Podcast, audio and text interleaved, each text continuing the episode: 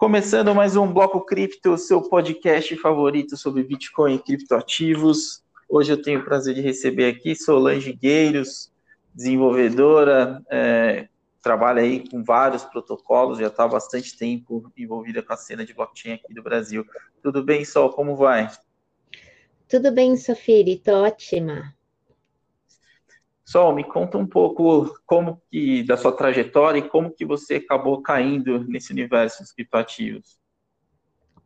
Bom, essa é uma história engraçada. Foi no início de 2017 uh, para fazer trade. Antes disso, eu fazia muito antes, né? Eu tinha parado em 2015, mas eu fazia trade com bolsa de valores e de repente eu vi nos criptoativos é, uh, um produto interessante que tinha uma grande volatilidade, uma grande diferença de preço e que dava para tentar ganhar dinheiro com isso. Era essa a ideia.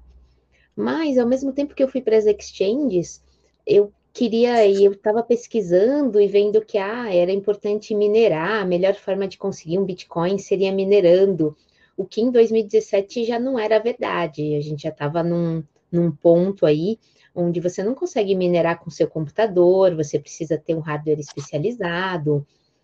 Então, em função disso, eu fui procurar, uh, eu caí nas minerações em nuvem, que a maior parte dela é scan. Então, entre janeiro e março aí de 2017, eu perdi um Bitcoin em diversas empresas aí, tentando fazer mineração na nuvem em empresas que não existiam. Aí depois uh, eu, eu falo que assim, eu comecei pelo lado negro da força, né?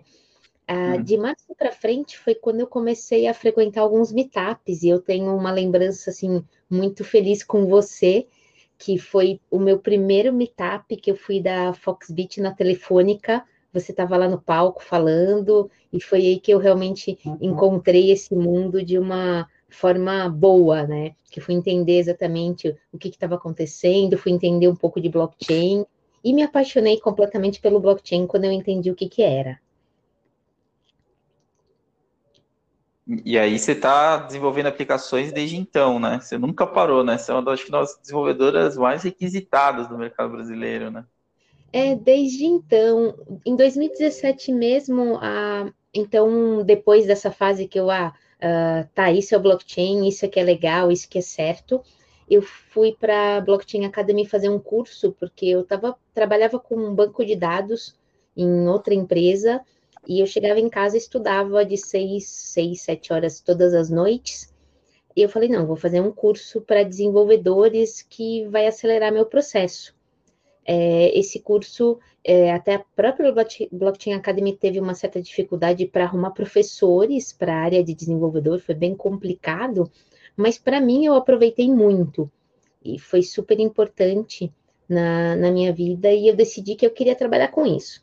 Em dezembro de 2017, então dezembro do mesmo ano, eu comecei a trabalhar numa empresa que ia fazer tokenização de ativos aqui no Brasil, que era a Latoex. E realmente, aí eu não parei mais. Eu trabalhei em exchange, trabalhei por conta própria como consultora, até chegar onde, nas duas coisas que eu faço hoje, que eu mais gosto, que é dar aula na Blockchain Academy e também uh, trabalhar na RSK. Eu confesso que eu me encontrei na RSK, porque eu estou numa num nome meio esquisito, chama-se Developer Advocate, e a minha missão é divulgar a RSK, o blockchain da RSK aí pelo mundo, não só foco no Brasil, mas eu estou fazendo muita coisa fora também.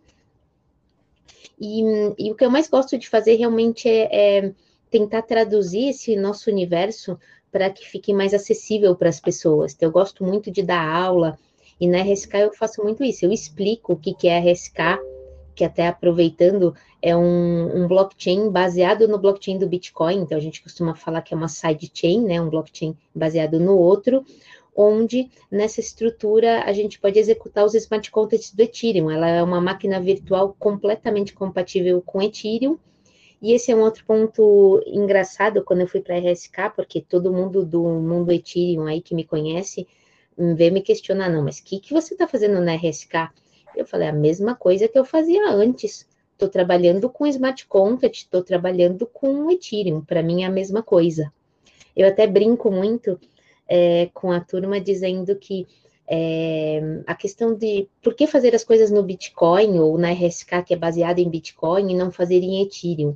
E eu vejo como se fossem dois sabores de sorvete: um é chocolate, outro é morango, e a gente pode gostar de um, do outro ou dos dois, que é o meu caso. Uhum. Eu, gosto muito do conceito da RSK porque ele trabalha, eu acho, a, a, a, o potencial dos smart contracts utilizando o melhor de cada uma das plataformas, né? Através do, da interoperabilidade. Se você pudesse explicar isso para quem não está tão familiarizado, por que, que isso é interessante? Quais são as limitações que o Bitcoin apresenta para fazer smart contract e quais são as vantagens do Ethereum comparativamente? É, RSK e Ethereum. É, o Bitcoin originalmente ele tem uma uh, linguagem muito simples que o pessoal fala que é smart contract, mas não é exatamente, que é o script, onde a gente pode, por exemplo, deixar programado datas para que transações aconteçam ou transações multiassinadas. Um, enquanto que quando a gente está falando de Ethereum, a gente está falando de uma programação que a gente chama de Turing Complete, que você tem loop, que você tem os que a gente chama dos ifs, que a gente pode ter mais variações aí no meio, uh, mais uh, mudanças de fluxo, né? Uh, há uma certa controvérsia se o Ethereum é Turing Complete depois que eles implementaram o conceito de gas limit, porque o, o Turing Complete você poderia fazer uma coisa infinitamente e o gas limit limita o quanto você pode fazer isso. Mas a linguagem uhum. Solidity em si, ela é Turing Complete. O gas limit foi implementado depois para que, de repente, Sim. se alguém resolver colocar um, um smart contract na rede que trave a, a rede, não vai travar a rede inteira, né? Vai travar até o limite de gas, o limite de combustível em éter que ele tem para gastar. O Sol, Sol, Sol, essa é, isso é interessante, né? Porque isso tem uma razão, né? Em 2017 teve a febre dos CryptoKitties, né? E, e, a rede travou, né? Exato. É, essa época, ah, os CryptoKitties nem foi por uma questão de gas limit, os CryptoKitties foi por uma questão realmente de ter uma demanda muito grande, um número gigante de transações acontecendo na rede, e coisa que está acontecendo agora de novo, né? Por um motivo diferente, mas esse ano, com a parte de DeFi, que é a Decentralized Finance, também estão acontecendo alguns congestionamentos aí na rede. Uhum. E aí você acha que em quanto tempo que protocolos como o RSK e essas outras soluções de segunda camada do Bitcoin vão poder começar a entregar coisas parecidas com os que a gente tem em DeFi hoje, soluções como Compound ou, ou outras? Olha, eu vejo o pessoal já trabalhando forte para isso, então existem empresas na, que estão envolvidas com a RSK, que são parceiros, ou que são outras empresas que acreditam muito na RSK, que estão criando esse tipo de coisa, e a própria RSK está apoiando algumas dessas iniciativas. Uh, a, a, gente está, não foi ainda feito o, o anúncio oficial, mas uh, a gente está já com uma bridge entre Ethereum e RSK, porque uma coisa da RSK, como é que eu faço para trabalhar na rede da RSK? Eu posso entrar pelo Bitcoin, eu tenho Bitcoins, eu vou transformar meus bitcoins no, no RBTC, que é o equivalente a um para um para o Bitcoin, os bitcoins ficam travados, e aí eu tenho RBTC que eu vou trabalhar na rede, vou transacionar à vontade, vou executar smart contracts, vou fazer o que eu quiser. Agora a gente já tem o, o caminho pelo outro lado, o caminho pelo Ethereum, então já existe uma bridge onde você consegue uh, transformar o que você tiver de Ethereum em RBTC também em alguns tokens da rede Ethereum. A gente está trabalhando nisso aí para fazer a, o anúncio oficial, mas já está funcionando. E então a gente está realmente Bom. agora no meio do caminho, falando de interoperabilidade, e a gente consegue para os dois lados. Olha só, em primeira mão, é assim. Obrigado é. pelo furo, Sol. É, isso aí eu ainda não divulguei em lugar nenhum, não. Eu estou esperando a divulgação oficial aí externa, mas a gente já deixa um gostinho aí para o pessoal.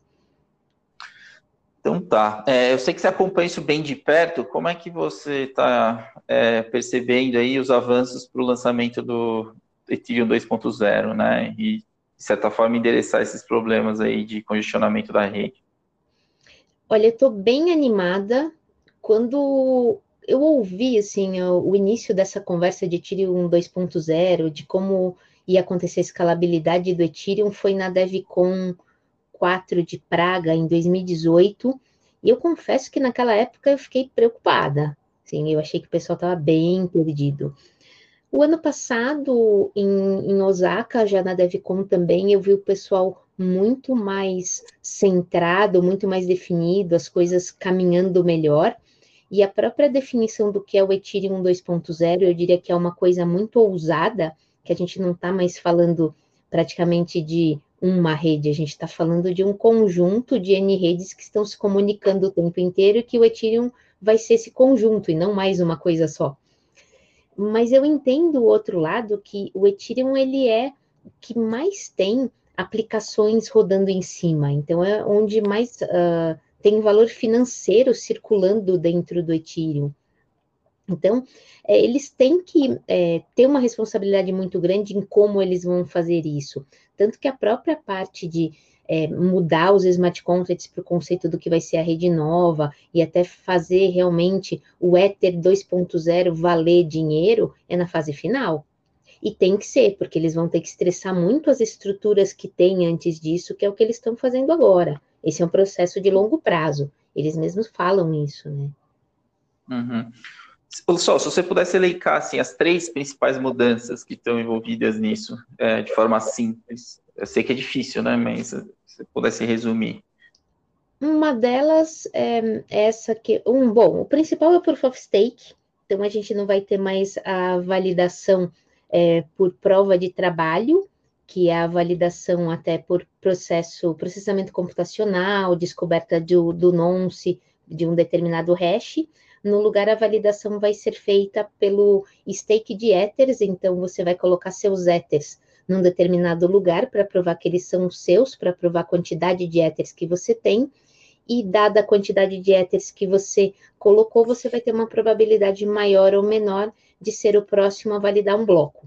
É assim que funciona aí o Proof of Stake. Há controvérsias em relação ao Proof of Stake, em relação à concentração de riqueza. Porque quando a gente vai para um lugar onde você, quem tem éter tem mais chance, a chance de quem tem éter ter mais éter também é maior. É, de certa forma reproduz um pouco dos problemas do, do Proof of Work, né? É, hoje o Proof of Work já está assim também, né? Porque no fundo quem consegue minerar é quem tem um grande poder computacional. Uhum. É, mudou a, a forma só de expressar esse, é, esse investimento, né? A outra coisa é essa a questão das, hum, das chains que vão trabalhar junto, então o Ethereum em si, se você olhar o, o Ethereum, ele não vai ser mais um, um, como se fosse um, uma única cadeia de blocos, né? É como se fossem, então, várias cadeias que vão trabalhar interconectadas entre elas o tempo inteiro. E para quem está de fora vai enxergar como um, mas internamente, por exemplo, você no futuro, no Ethereum 2.0, quando você escolher um, onde você vai publicar o seu smart contract, você vai estar tá publicando numa, num pedacinho da rede, não mais na rede inteira. Uhum. E, e, aí também há uma certa uh, discussão em cima disso, se esses pequenos pedacinhos, nesses pequenos pedacinhos não existe uma probabilidade maior de acontecer um ataque, dado que vão existir menos validadores por pedacinho. Ah, uhum. Por outro lado, eles endereçam isso de forma que o cara que validou, por exemplo, o pedacinho número 1, na próxima vez pode ser que ele tenha que validar o pedacinho número 10. Então, ele nunca vai estar na, na mesma posição dentro da matriz. Entendi. Essas são e as... aí, mais as, mudanças. É. E aí a principal vantagem disso é ganhar escalabilidade, né? É, não, se, não se pensa ainda na questão da redução da velocidade de emissão, como que está isso? Não, o ponto é escalabilidade sim, porque exatamente a, os smart contracts funcionando num pedacinho e não precisando até da validação na rede inteira, você aumenta a escalabilidade, essa é a ideia. Uhum. Tudo isso é feito para escalabilidade. Esse é o, o, motivo principal de tudo. Uhum. É, agora um outro assunto, né, que quem acompanha e tem que tá, pensa, né, em investir uma parte do seu portfólio em Ethereum, sempre tem que levar em consideração é o Vitalik Buterin, né, que é o criador, o grande líder dessa comunidade, por muito tempo aí foi, deve ser ainda, né, uma das maiores posições. Como é que tá, como você tem observado a influência do Vitalik, o papel que ele tem até hoje é, no desenvolvimento? Você tem visto progresso? Porque por muito tempo ainda era uma comunidade de um modelo de governança, né? Você percebe evolução nesse sentido? Eu vejo a comunidade mais organizada, sim. Uh, eu vejo até, digamos assim, a menos peso no Vitalik, e eu entendo um pouco a posição dele, porque realmente ele é um gênio, ele criou um negócio fantástico, mas o peso que ele tem depois com isso, a carga de criar isso e, e de direcionar isso é muito grande é um super desafio, assim. Hoje eu vejo a própria Fundação Ethereum mais estruturada, muito mais estruturada com a AIA à frente da, da fundação. É, eu vejo os encontros dos core developers mais estruturados também. Eu estava em fevereiro em Stanford, na, numa conferência que teve, e depois da conferência, no sábado seguinte, teve um encontro dos desenvolvedores Ethereum para falar de Ethereum 2.0. Eu fui lá para assistir. Vitalik apareceu e estava lá também para assistir. E o pessoal até ainda conversando coisas básicas, de casos de uso básico, como endereçar um caso de uso bem básico. Mas eu achei interessante ver até a posição do Vitalik ali de estar tá, uh, olhando também, de estar tá percebendo, vendo o que, que as outras pessoas estão fazendo e até estar numa posição mais nesse sentido de trazer mais conhecimento das outras pessoas para que todo mundo agregue. Por mais que o, a comunidade Ethereum pareça muitas vezes um pouco desorganizada, eu vejo que é uma comunidade que ela está se organizando. Eu tenho, eu sou otimista, assim, eu sou naturalmente uma pessoa otimista, então eu também sou otimista com o Ethereum, com o Vitalik, com a comunidade. Muito bom. Só que caso de uso mais você tem visto recentemente é, desses protocolos de DeFi? Tem algum que você gosta mais? Enfim, passa um pouco aí a sua percepção. Olha, realmente DeFi é o que está funcionando esse ano, é a, a, bola da vez esse ano é DeFi. Gosto muito do, do, do conceito do compound, do conceito da ave, do que é hoje, porque eu lembro da ave apresentando as ideias deles há um ano e pouco atrás, em, em Denver, no ano passado, em fevereiro do ano passado, e era bem diferente. A AVE foi uma da, uns do que eles começaram atrasados, mas eles fizeram um, um, trabalho muito legal. E uma coisa que eu gosto entre os componentes de DeFi é o conceito do Money Lego e até o conceito de que um, um produto de DeFi acaba usando o outro. E uhum. isso faz com que todos os produtos cresçam mais. Então, é, até em termos de concorrência, a coisa é mais sadia. Eu acho isso muito interessante, potencializa o uso de tudo. Uma coisa que eu estou vendo que está muito forte agora é, tem alguns trabalhos relacionados a opções em DeFi.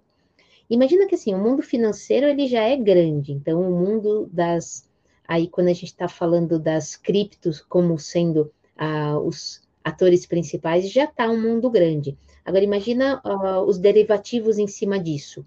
Se você comparar com o universo tradicional, o que é o universo de derivativos é gigantesco. E isso uhum. está acontecendo no mundo de DeFi também.